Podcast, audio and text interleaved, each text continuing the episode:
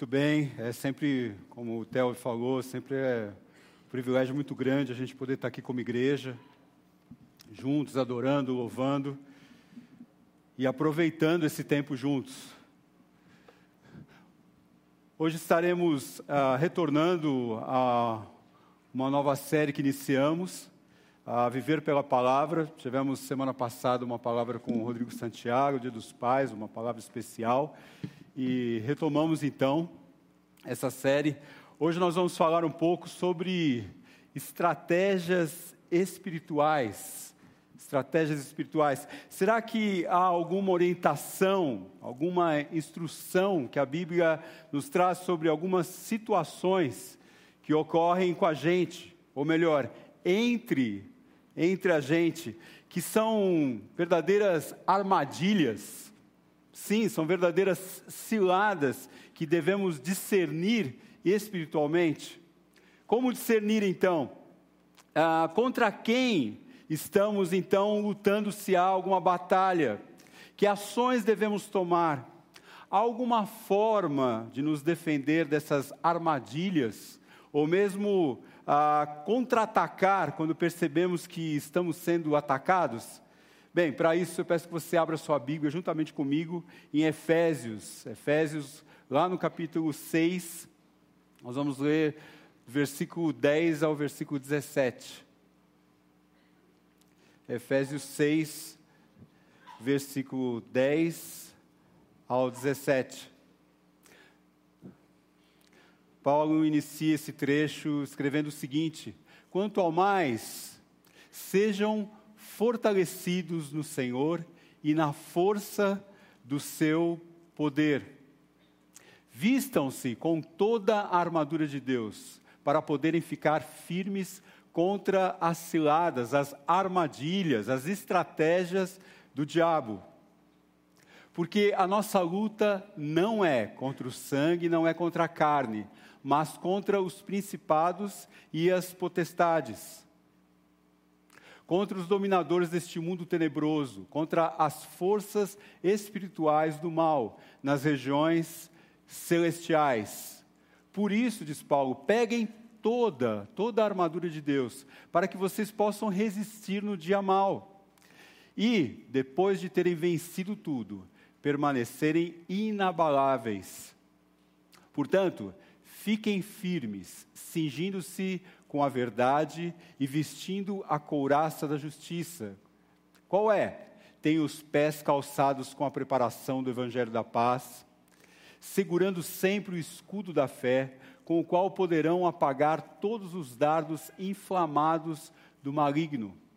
Usem também o capacete da salvação e a espada do Espírito, que é a palavra de Deus.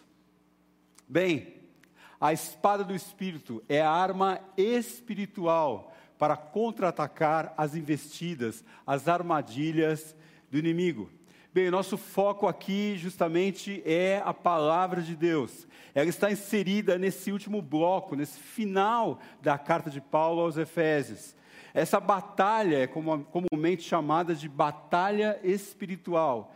Isso porque o cenário que Paulo descreve é um cenário militar, é um tom militar. Por quê? Porque começa a descrever uma armadura, um traje usado ali pelo soldado romano das batalhas, daquela época.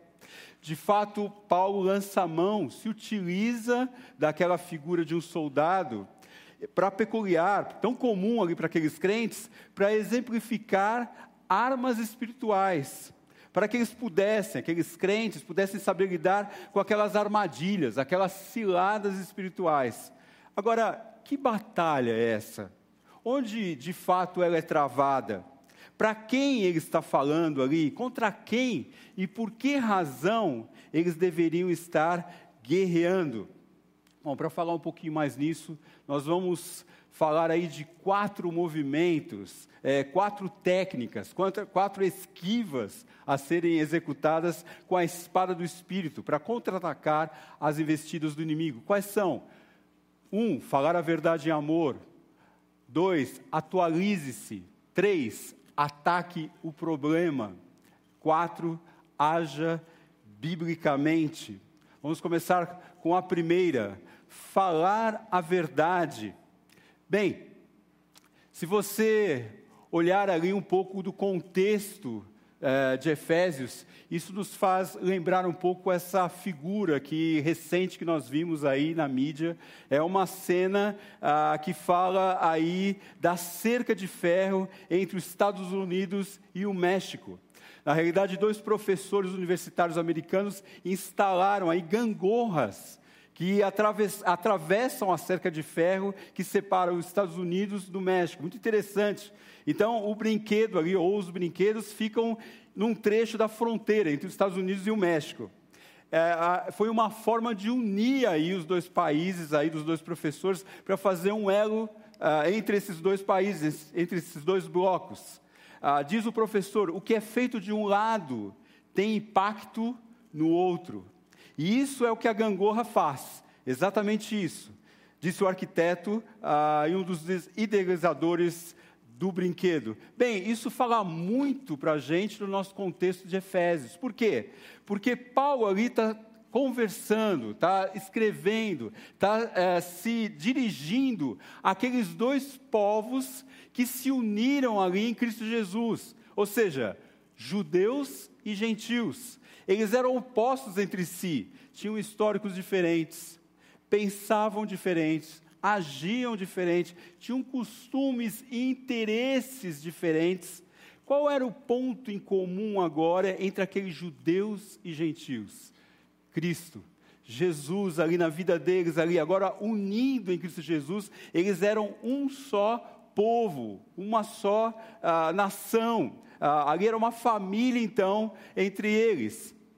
E nós vamos então ver Agora, a questão do falar a verdade em amor. Como Paulo indica, então, uma das, das dos movimentos ali para que a gente pudesse, e aqueles irmãos ali em Cristo Jesus, pudessem usar a palavra como a espada do Espírito. Acompanhe comigo ali no versículo 25 do capítulo 4. Ele fala o seguinte: Por isso, abandonem a mentira e cada um fale a verdade com o seu próximo. Por quê? pois somos membros uns dos outros. Veja, Paulo não está falando aqui especificamente sobre o relacionamento matrimonial, ele não está falando especificamente aqui sobre ah, ah pessoas que estão trabalhando na mesma empresa, no sendo próximos, às vezes você usa ah, o termo, ah, o próximo, naquela pessoa que está convivendo com você, mas Paulo está sendo específico aqui nos relacionamentos que eles têm com pessoas da igreja, que eles convivem ali na igreja. Então, o desafio para eles ali, para aquela igreja, era falar a verdade e, veja ainda, em amor. Para você falar a verdade já é um desafio. Você falar a verdade em amor, então, a, apesar de eles estarem unidos ali em Cristo Jesus, os seus pensamentos, os seus sentimentos ainda eram diferentes. Concordam? Você conhece a Cristo, você é chamado a Cristo Jesus, você regenerado, feito uma nova criatura. Só que os seus pensamentos, os seus desejos, as suas ambições, os seus propósitos ainda continuam ainda precisando do quê? Serem renovados, serem transformados em Cristo Jesus. O seu coração precisa ser transformado. E então precisa ter uma ação ali do Espírito Santo a, contínua num processo para que essas coisas venham a acontecer. E Paulo, sabendo disso, sabedor disso, ele escreve para eles sabendo: olha, agora vocês têm um grande desafio. Judeus e gentios, costumes diferentes, um povo a, a, habituado à lei ali, a adorar um único Deus, ao único Senhor. Os, os, gentios ali acostumados a serem o quê? A adorarem a, a, a vários deuses, né? a, uma vida pagã. E de repente, nessa transformação, eles têm que ter um hábito, um costume, ou seja, uma questão, como disse o Sérgio aqui, uma questão de caráter em Cristo. Agora, falar a verdade um com o outro. Agora, me diga uma coisa: como fazer isso? Como ser transformado dessa forma para que eu de fato seja transparente com o outro? Para que de fato eu fale a verdade com o outro? E às vezes a gente sabe, no nosso convívio como igreja, que é muito, muito é, é fácil para a gente, muito cômodo para a gente, quando a gente deixa de falar a verdade e vem para a nossa zona de conforto e assim, ah, eu não, eu acho que eu não vou incomodar. O que, que ele vai achar de eu falar isso? Ah, ah, ah, como é que ele vai receber isso? Puxa, é muito mais fácil eu omitir certas coisas do que realmente ter que falar a verdade. E se eu falar a verdade, eu vou ter que falar em amor. Né? A gente é tão orgulhoso que às vezes você quer falar a verdade, mas você vai ah, não, eu não vou dar, vou ter que falar, vou ter que. Porque você vai ter que ter uma atitude correta quando você vai falar em amor. Como que a gente vai fazer isso? Paulo então lembra isso. Ele fala o seguinte: eles deveriam se fortalecer no Senhor e na força do seu poder. Veja ali, ali no versículo 10, no capítulo 6, o nosso trecho ali, é, que nós estamos vendo nessa noite, você vê que Paulo começa ali, queridos, fortaleçam-se no Senhor na força do seu poder. Paulo já havia falado sobre isso no início da carta, descrevendo que poder era esse, um poder de ressurreição. Paulo já tinha falado ali, olha, o mesmo poder que ressuscitou a Cristo Jesus é o mesmo poder que age em vocês. E esse poder é que vai capacitar vocês a, de fato, agora, a saírem de um hábito de mentira, a saírem de um hábito de zona de conforto e serem levados, de fato, a levar ao outro, aquele que às vezes você não gosta, aquele que você às vezes tem, tem receio e às vezes tem a, a, a, a predisposição de conviver, mesmo dentro da igreja. É Deus que vai capacitar você, assim, você precisa falar e a verdade e falar a verdade em amor. Então Paulo já destaca o quê? Na sua força você não vai conseguir isso, no seu empenho você não vai conseguir isso, mas é no que? Na dependência do Senhor. Fortaleçam-se, se deixem fortalecer no Senhor, na força do seu poder. Só assim eles seriam capazes de falar a verdade. E só assim nós aqui seremos capazes de falar a verdade e falar a verdade em amor. Bem, Paulo então fala do segundo ponto ali. Ele fala o seguinte: atualize-se, atualize-se.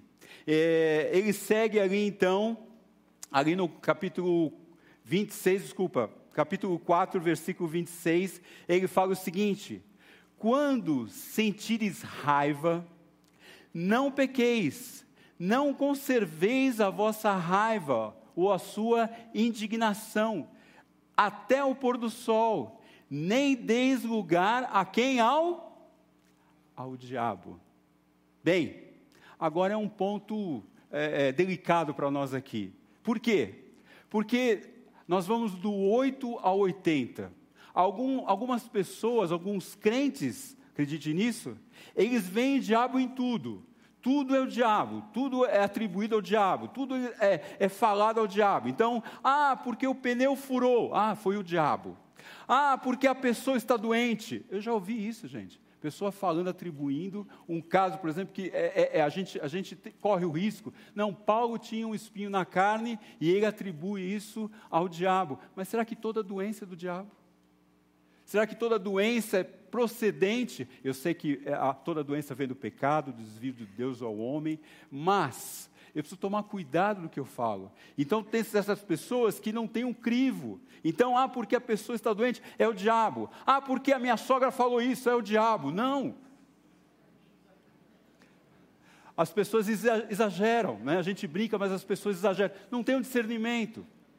Ah, outras, do 8 ao 80, pessoas não acreditam no diabo. Não acreditam no diabo. Ah, ah, eles acham então que o diabo é um personagem fictício, uma figura de linguagem ali bíblica, um mito. Ah, agora você vê biblicamente o equilíbrio quando você de fato começa a estudar a Bíblia, começa a, a, realmente se capacitar na Bíblia, você vê o equilíbrio ali nessa própria carta de Efésios. Como Paulo fala de tão grandes profundezas de Deus ali da revelação em Cristo Jesus, e no final da carta, já para o final, ele começa a falar do cuidado que nós devemos ter com o inimigo. Agora veja, por exemplo, o contexto dessa carta lá em Atos 19. Se você lembra do contexto, você tem uma situação ali que aconteceu na cidade de Éfeso, que, que Lucas registra aqui em Atos, fala o seguinte: e por intermédio de Paulo, Deus fazia milagres extraordinários, de tal forma que lenços e panos que haviam tocado nele eram levados aos doentes, e as doenças os deixavam, e os espíritos malignos saíam deles. Aconteceu também que alguns judeus, exorcistas ambulantes, tentaram invocar o nome de Jesus sobre os que tinham espíritos malignos, dizendo: Eu vos expulso por Jesus, a quem Paulo prega. E os que fizeram isso eram sete filhos do judeu chamado Seva, um dos principais sacerdotes. Todavia, o espírito maligno respondeu: Conheço Jesus e sei quem é Paulo, mas vocês, quem vocês são?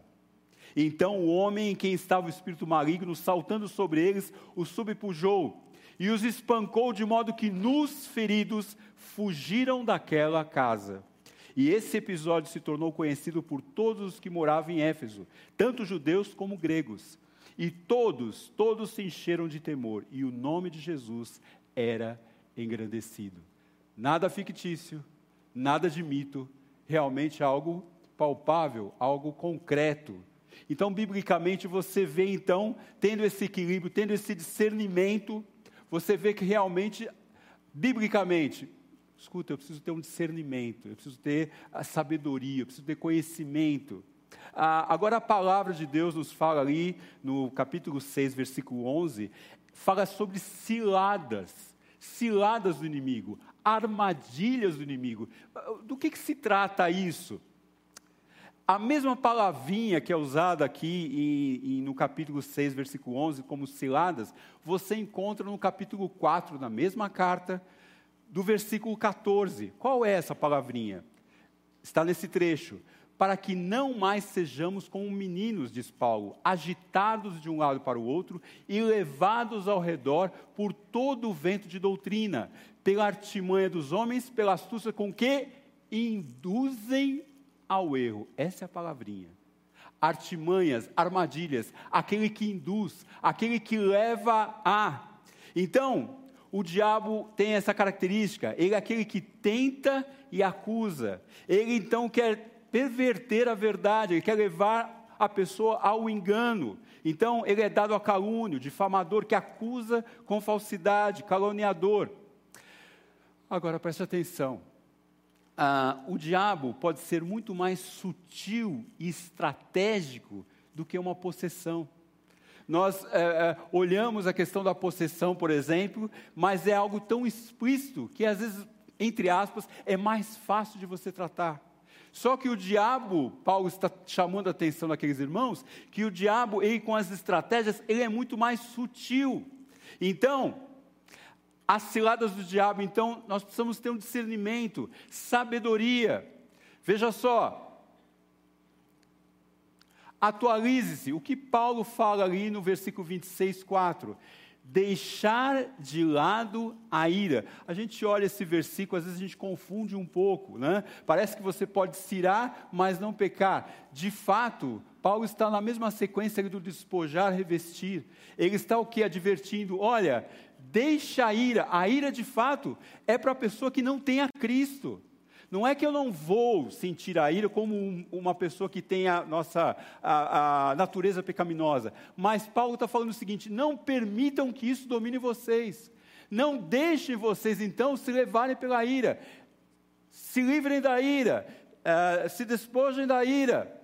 Renovem-se com o quê? Não conservando sua indignação. A coisa mais fácil entre a gente é quando nós estamos convivendo como igreja. Ah, o Átila tratou um pouco sobre isso, a questão do conflito e benefício do conflito na questão de estarmos juntos, e isso ah, vai acontecer. Agora, o que é natural dos conflitos? Eu guardar a indignação comigo. Eu sustentar aquela indignação comigo. E o que, que vai acontecer? Paulo fala: vocês fazendo isso, vocês estão dando brecha ao diabo. Porque o inimigo então vai poder sorrateiramente, sorrateiramente entrar por aí e deixar que os pensamentos, os seus sentimentos sejam afetados e contaminados pela ação do inimigo. Veja, não é possessão. Veja, nós somos crentes em Jesus, mas o inimigo pode, por essas brechas, ele vai conseguir o que? Tirar o nosso foco de Cristo e da nossa vida como igreja. Vamos seguindo. O terceiro, então, ataque o problema. Paulo então dá aí a, o segundo, o terceiro movimento sobre a nossa espada do espírito: ataque o problema e não as pessoas, porque o nosso vício é você olhar, em vez de você olhar o problema, em vez de você olhar que a pessoa de fato era tão pecadora quanto você, nós então atacamos o que? A pessoa. Nós achamos, não, a pessoa que é o problema. Não, a pessoa é que não. Gente, se eu tenho consciência de que eu sou uma pessoa que sou, tenho a natureza pecaminosa em mim e que o outro também tem, eu vou que olhar como Paulo e eu vou que ver o problema. Qual é o problema? É o pecado que está rondando por ali. E é o pecado que precisa ser trabalhado na vida dele e na minha vida também. Ataque o problema e não as pessoas. O que que Paulo está falando é o seguinte: você precisa ter uma visão do todo. Você precisa ter uma visão do espectro todo para saber o, o que você deve prestar atenção. Opa!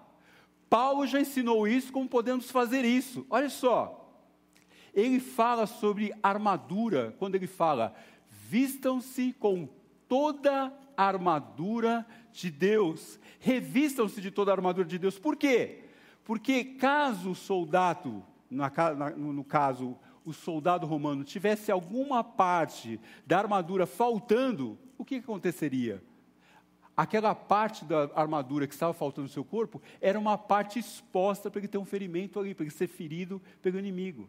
Paulo então usa essa figura de linguagem dizendo para nós como crentes e para aqueles irmãos ali em Éfeso, da mesma forma, se alguma parte da armadura do cristão, que você tem as armas espirituais, estiver faltando, você está exposto ao inimigo que você pode ser levado pelo inimigo. A armadura de Deus, vamos conversar um pouco sobre a armadura de Deus um pouco mais brevemente. Você tem ali o cinto da verdade, ou seja, cingindo, trazendo, cercando o cinto da verdade. A verdade é aquela que dá sustentação, é aquela que então, como um soldado, ele precisa daquele cinto para que o resto da armadura possa ser colocado.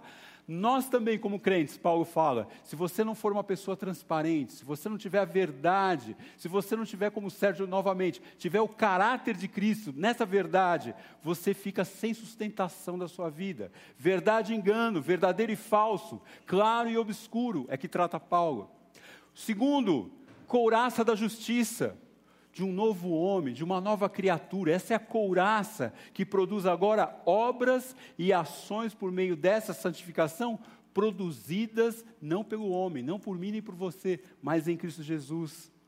Calçados com o evangelho da paz, ou seja, com a prontidão para a paz de Deus fala da reconciliação que nós temos em Cristo Jesus. Nós e Deus agora em Cristo Jesus. E agora podemos ter essa reconciliação, essa comunhão tranquila e viável entre nós.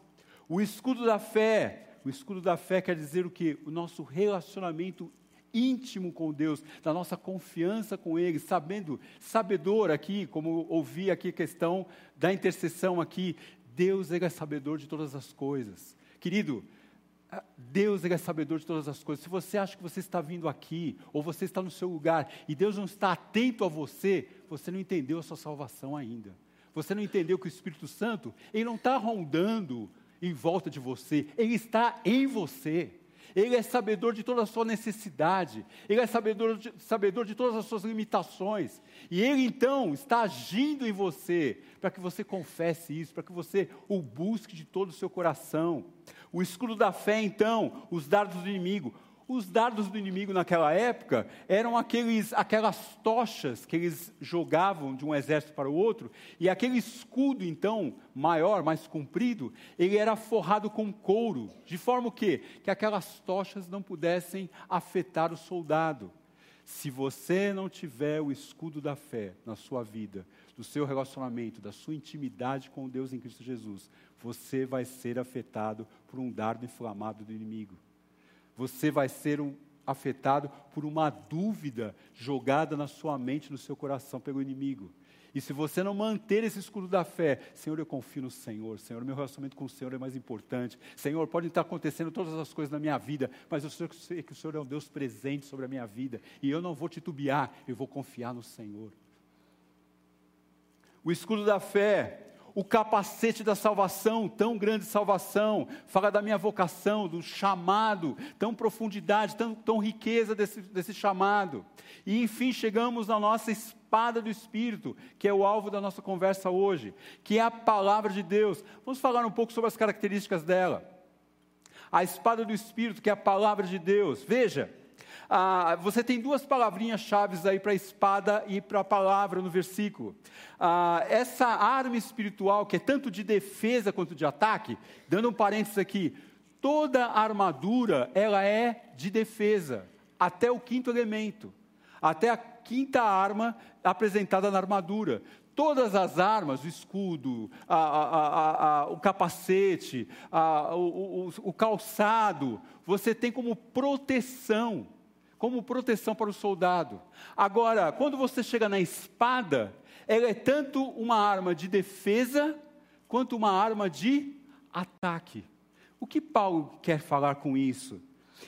Chama a tua atenção também que todos, todos os artifícios, todas as armas espirituais são armas que você vai ter pela doutrina. O que, que eu quero dizer com isso? Se você não tiver fundamento bíblico, você nunca vai vestir essa armadura. Você nunca vai vestir essa armadura. Interessante que a oração não está aqui.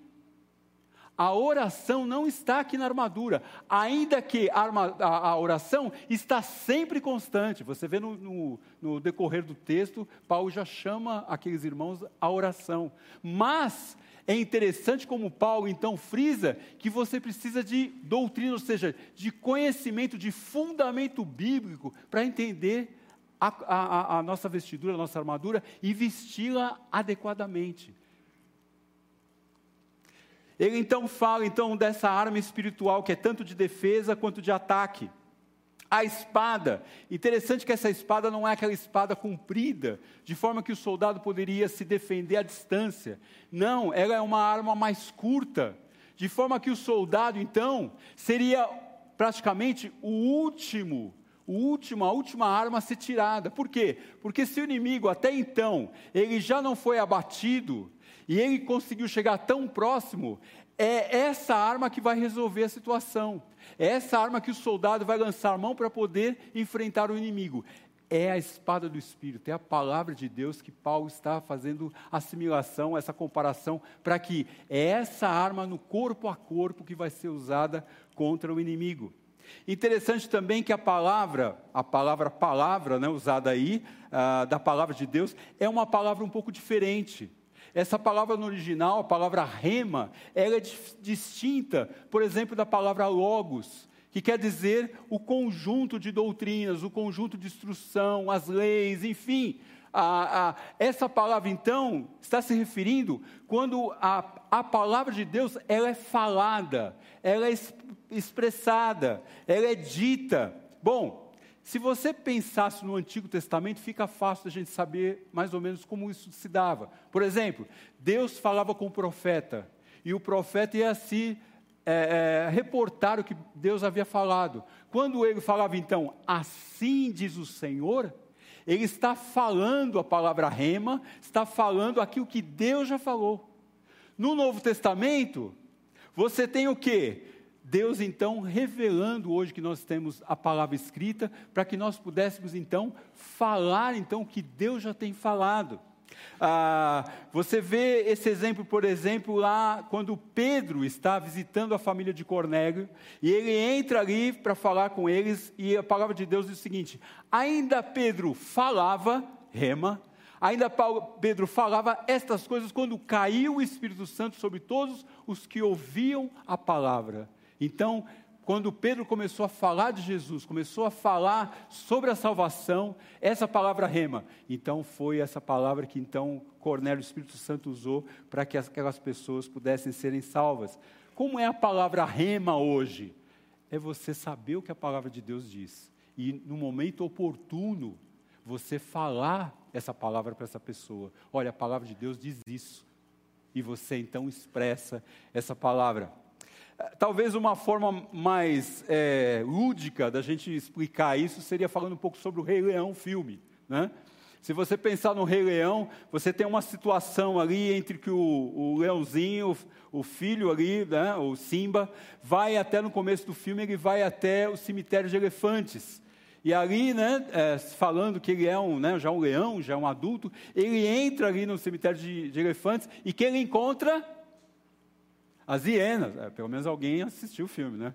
As hienas. E ali, a, as hienas então cercaram ali o Simba, e o Simba então, com aquele né, ar né, de, de rugido, Aí as hienas quá, quá, começaram né, a, a, a, dar risada do, do, do, Simba. Mas é isso que você tem que apresentar? É, é, assim que você faz? Só que daqui a pouco, quando o Simba foi dar o rugido dele pequeno, as hienas ouviram um grande rugido. Quem era? Mufasa. Mufasa entrando então ali e as hienas começaram a tremer. Essa é a palavra rena, quando nós então usamos a palavra de Deus. Quando você não usa a sua palavra, no sentido que é, no sentido que você não está usando os seus pensamentos, a sua experiência, mas você começa a aplicar a palavra e falar a palavra para a pessoa. Olha, a palavra de Deus diz isso, isso, isso, isso, isso. Essa é a palavra de Deus ali, aplicada, falada, dita. Bem, ah, vamos ver aqui. Ele fala então, Paulo fala então no versículo 29 do capítulo 4, fala: ataque o problema e não a pessoa. Vamos ver ali, 29 do capítulo 4. Não saia da vossa boca nenhuma palavra que cause destruição. Aí é a palavra torpe que a gente fala, não é? Muitas pessoas falam a palavra torpe como se fosse um palavrão. Olha, eu vou dizer para você, não estou falando para você falar palavrão, mas tem muitas palavras que a gente fala que são piores do que palavrão no seu sentido e na sua ação, na sua motivação. E é isso que Paulo está falando. Lembra que ele está falando de dois grupos, gentios e judeus, que agora estavam juntos em Cristo Jesus, e que a tendência deles era falar palavras que ofendessem o outro. Olha só, pessoas crentes falando palavras que ofendem o outro. Vocês já viram isso? Nós somos tendenciosos a falar palavras sutilmente. Sutilmente. Nós falamos palavras que vão ofender a pessoa, vão desqualificar a pessoa. E aí então Paulo fala o seguinte: não sai da vossa boca nenhuma palavra torpe, ou palavra de causa e destruição, mas só a que seja boa para necessária para edificação, a fim de que transmita graça aos que ouvem e não entristeçais o Espírito Santo de Deus, com o qual fostes selados para o dia da redenção. Então, olhando ali, o que, que eu tenho que deixar de lado? Eu tenho que deixar de lado aquelas palavras que eu vejo que vai causar destruição, que vai ofender as pessoas. O que, que eu preciso ser renovado? O que, que Paulo fala? Paulo fala que eu preciso ser renovado por palavras que, vão, que são, que vão ser de edificação, que vão contribuir em Cristo Jesus para a vida daquelas pessoas, para a vida do corpo, para edificar a igreja. Bem, ele fala o quê? O que, que eu devo me revestir? Devo me revestir de palavras e situações e ações que não vão entristecer o Espírito Santo. É isso que Paulo recomenda. Vamos ao nosso quarto e último movimento da nossa espada do Espírito. Paulo fala então: haja biblicamente, haja biblicamente. Ah, você vê ali no versículo 12 do nosso capítulo 6, Paulo fala o seguinte: porque a nossa luta, irmãos, não é contra o sangue e a carne. Novamente, Paulo está falando ali de um termo, quando ele estava falando de um combate, de um, de um ar, um, um clima ali de combate. Ele fala agora sobre uma luta. Essa luta é uma luta que remete, o termo remete à, àquela luta romana daquela época. Se nós fôssemos pensar um pouco da luta hoje atual, seria um jiu-jitsu, por exemplo. Ou seja, é uma luta que trabalha mais no corpo a corpo, mais próximo. O termo, então, é transferido para a luta do cristão contra o poder do mal. Para quê? Palavrinha-chave do capítulo 6 ali, é, a partir do versículo 10 é ficar firme. Fiquem firmes, para poderem ficar firmes contra as armadilhas, contra as ciladas do diabo. É, vamos, vamos, dar um parênteses aqui. Esse texto está falando do capítulo 6, do 10 em diante. Está falando sobre perda da salvação? Não, ele não está falando sobre perda da salvação. Paulo está falando para crentes já embasou, já falou sobre a salvação em Cristo Jesus, que não é obra deles. ele não está falando sobre perda da salvação de jeito nenhum. Ele está falando sobre uma disputa entre trevas e luz. Ele está falando sobre uma queda de braço entre Jesus e o diabo. De jeito nenhum. De jeito nenhum. Não há essa disputa de território no sentido de que, ah, será que vai vencer o diabo? Será que vai vencer Jesus? Olha só ali no versículo 20 e 21, para você ficar bem focado, ali no capítulo 1. Paulo diz o seguinte: E ele, Deus atuou em Cristo, ressuscitando dentre os mortos e fazendo sentar-se à direita nos céus, muito acima de todo principado, muito acima de toda autoridade, de poder, de domínio, de todo nome que possa ser pronunciado, não só nesta era, mas também na era vindoura. Também sujeitou todas as coisas debaixo dos seus pés, para que seja quem? Jesus, cabeça sobre todas as coisas, e o deu à igreja. Nós não estamos falando aqui de uma disputa, porque não há disputa. O que há é o seguinte: você precisa de fato, você precisa de fato colocar, vestir a sua armadura como, como cristão em Cristo Jesus, como aquele que é salvo e regenerado, se apropriar daquilo que Deus tem separado como bênçãos espirituais. Paulo fala ali: todas as bênçãos espirituais vocês têm recebido em Cristo Jesus nas regiões celestiais. Todas as bênçãos. Agora, o que, que o inimigo quer? Perverter essas bênçãos. O que, que o inimigo quer? Perverter essa verdade. Jesus já tem a vitória. Jesus, quando ele morreu e ressuscitou, ele trouxe o que a palavra diz que ele trouxe a vergonha a qualquer potestade, a qualquer demônio, a qualquer espírito que é contra ele. Mas você e eu precisamos estar atentos para não perdermos o foco, não deixarmos que o inimigo entre em qualquer brecha para tirar o nosso privilégio na nossa mente, nosso coração. A ideia aqui é ficar de pé, não abatidos, feridos. É como um, um grande é, é, campo de batalha. E você vê depois um campo de batalha, soldados feridos, soldados não conseguindo andar. Paulo está falando: olha, se vocês colocarem toda a armadura, todas as armas espirituais que vocês têm em Cristo Jesus, vocês após uma batalha, vocês ainda estarão em pé, vocês ainda estarão firmes em Cristo Jesus. Ele fala de resistir num dia mal. O que será que Paulo está falando em relação a isso? Essa ideia de que nós temos que o, o crente está em combate o tempo todo, e todo o tempo ele está lutando contra armas espirituais. Na carta de Efésios isso não tem embasamento. Porque Paulo está falando ali de um dia específico, ou de uma situação específica. Essa situação pode se repetir alguma vez. Mas Paulo está falando que, olha, quando der tal situação, quando houver tal situação, tal dia, se revistam, estejam atentos, tenham discernimento espiritual, tenham sabedoria vindo do alto, no sentido que usem a armadura do Senhor, usem as armas espirituais. Você vai usar o que? A palavra de Deus, falando como diz aqui o nosso caso, a palavra de Deus. Ah, não, é algo, situações pontuais específicas que podem se repetir, mas você e eu precisamos ter discernimento do que está acontecendo. Vamos fechar vendo o versículo 31 ah, do capítulo 4, ali, que fala sobre a questão de agir biblicamente. Paulo fala o seguinte: toda amargura, toda cólera, toda ira, toda gritaria e blasfemas, blasfemas sejam eliminadas no meio de vocês, bem como toda maldade. Pelo contrário, sejam bondosos, tende compaixão uns para com os outros, perdoando uns aos outros, assim como Deus vos perdoou em Cristo Jesus. Qual é então ali o quadro ali que Paulo nos coloca? Deixem de lado o quê? Deixem de lado a carnalidade de vocês. Deixem de lado o egoísmo de vocês. Deixem de lado o ego de vocês, o eu de vocês. O que, que eu devo fazer então, Paulo? Se renove com a maturidade. Se renove tendo compaixão. Se renove o quê? Perdoando ao outro, que esse é o revestir. Eu vou me revestir do perdão que teve é, na minha vida em Cristo Jesus. E eu vou então passar esse perdão.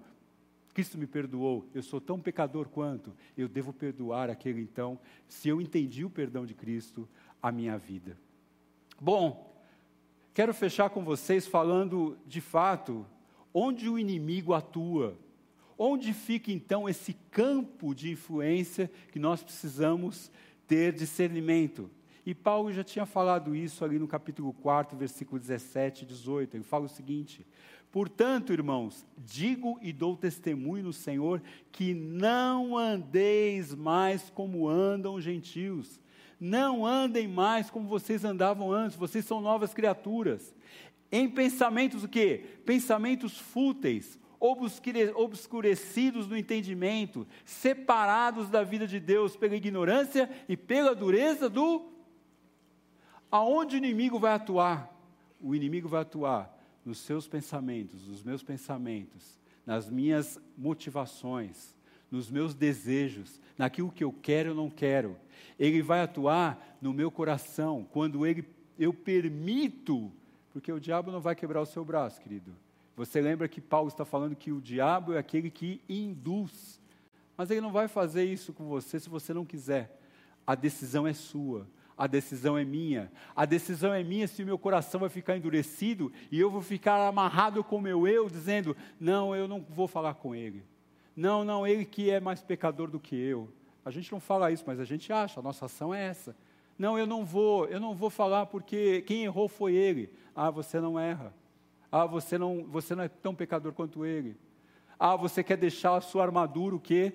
A armadura como Cristo Jesus ali, como crente em Cristo Jesus, deixar a sua armadura é, com o flanco aberto, com o lado exposto, e aí o inimigo vai por ali, sorrateiramente. Vai conseguir então ir no seu coração e na sua mente, influenciando você. Diz Paulo: Por isso eu, o prisioneiro no Senhor, peço que vocês vivam de maneira digna da vocação a que foram chamados. Com toda a humildade e mansidão, com longanimidade, suportando uns aos outros em amor, fazendo tudo para preservar a unidade do Espírito, o vínculo da paz. Por que, que Paulo está quebrando a tecla falando preserve a unidade, preserve a unidade? Se você olhar o capítulo 4, Paulo está falando onde vai se dar o crescimento da igreja individualmente como corpo. Onde vai se dar? Na unidade. Os dons, as capacitações. Você lê o capítulo 4 lá depois com calma, você vai ver que ele levantou pessoas, profetas, pastores, eh, evangelistas, para que essas pessoas capacitassem outros. E essa justa posição da unidade pudesse trazer crescimento ao corpo. Onde o inimigo vai atuar? Ele vai querer quebrar a unidade. Ele sabe que é ali que vai ter o crescimento, é ali que você vai ter a maturidade, é ali que a igreja vai crescer, é ali que a igreja vai expandir. A luta para o diabo já está derrotada, já, ele já acabou, ele já ele já está derrotado. Mas o que ele quer então? Ele quer impedir o avanço do reino de Deus. Ele quer impedir o avanço, o teu avanço e o meu avanço, como cristãos em Cristo Jesus. Onde ele vai atuar? Na unidade. E Paulo então indica: preservem a unidade. Preservem o corpo entre vocês, o relacionamento entre vocês, porque é aí que Deus vai produzir o crescimento e é aí que o inimigo vai querer impedir. A espada do Espírito, então, é a arma espiritual para contra-atacar as investidas, as armadilhas que o inimigo tem colocado no nosso meio, entre nós. Vamos orar? Senhor, muito obrigado, Deus, pela tua palavra. Obrigado porque ela é tão esclarecedora, ela é tão profunda, ela é tão. Deus, ela mexe com a nossa vida, ela transforma a nossa vida, ela muda a nossa vida, Senhor, e muda para a gente olhar para o Senhor não para o nosso eu. Obrigado como igreja, porque o Senhor tem falado com a gente, o Senhor tem nos tratado. Senhor, a nossa oração é: nos capacita na força do teu poder. Senhor, tem misericórdia de nós. Não deixe que nosso eu, a nossa zona de conforto, seja empecilho para que a gente possa crescer para o Senhor, possa avançar o Evangelho para o Senhor. Deus nos ajuda como igreja para que a gente possa prosseguir, avançar nisso, ó Deus, em nome de Jesus. Amém.